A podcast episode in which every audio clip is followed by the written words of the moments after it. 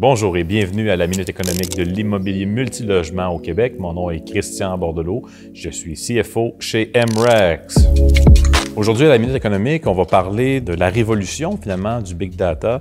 Euh, on avait parlé récemment, euh, puis il y a eu un article que j'ai partagé sur mes médias sociaux de, de, qui est euh, Data Revolution.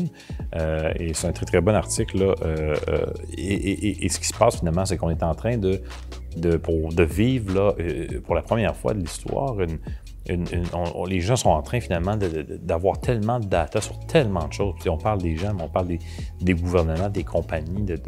Et, il y a tellement, tellement d'informations maintenant. On est capable d'améliorer énormément donc nos prédictions économiques.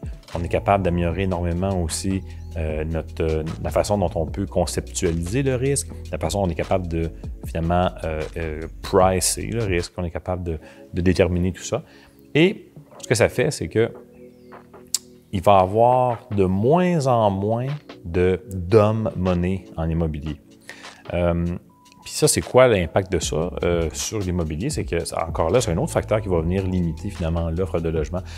Jusqu'à aujourd'hui, il y a beaucoup de gens qui sont très, très peu sophistiqués, vont faire des achats qui, disons-le, sont sont d'une certaine façon stupides d'un point de vue économique, mais par faute d'avoir les outils, les capacités, les données, euh, vont faire un espèce de gamble. Et des fois, vont réussir, des fois, vont se tromper. Et à travers ça, il y a de l'argent qui va être perdu, mais ultimement, il y a des nouvelles bâtisses qui vont se créer. Ces gens-là vont euh, faire faillite ou vont, vont, sortir du marché. D'autres gens vont entrer, finalement, vont les optimiser correctement et vont faire fructifier ces immeubles-là. Mais certains de ces immeubles-là n'auraient jamais vu le jour si tenté euh, de cette erreur de calcul-là au départ. Il y a beaucoup d'erreurs, il y a beaucoup de dumb money finalement sur le marché. Et au fur et à mesure, finalement, que le data euh, vient s'améliorer, il va, il va en avoir de moins en moins. Donc, les investisseurs vont devenir de plus en plus euh, agressifs et précis sur le risque.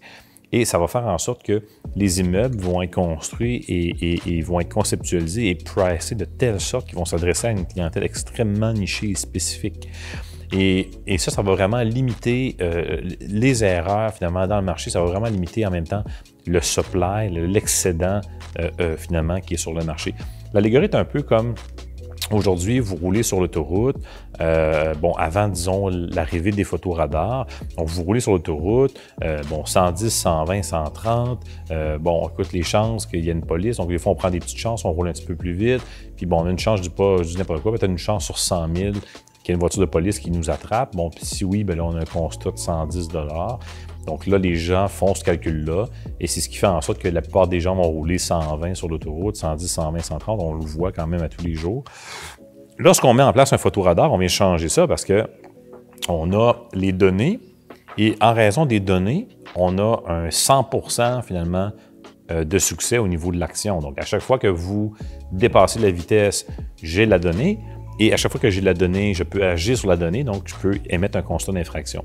Donc, qu'est-ce qui se produit? À chaque fois qu'il y a un photoradar bien annoncé en évidence, tous les gens ralentissent, à moins de ne pas, avoir vu le panneau, évidemment. Donc, euh, on a vraiment une modification du comportement grâce à quoi? Grâce à une donnée, finalement, qui, qui est plus importante. Donc, l'allégorie est un peu la même en immobilier multilogement. Donc, auparavant, il y avait beaucoup de gens qui prenaient des gambles. Donc, ça amenait beaucoup de supply. Euh, et, aujourd'hui, avec le risk pricing, on va avoir beaucoup de gens qui vont prendre moins de gamble, donc ils vont rouler moins vite, un peu comme dans l'allégorie du photoradar, parce qu'il y a énormément de données sur le marché et ça va faire en sorte que ça va venir réduire le supply sur le marché. Donc, ça, c'est intéressant parce que moins que de supply sur le marché, puis on s'en va dans cette direction-là d'une certaine façon. Donc, moins il y a de supply, évidemment, euh, ben, plus il y a un déséquilibre entre la demande et l'offre et plus finalement le taux d'une occupation va baisser et le prix des loyers pourra augmenter pour les constructions neuves. Merci d'avoir été avec nous aujourd'hui à la Minute économique de l'immobilier multilogement du Québec.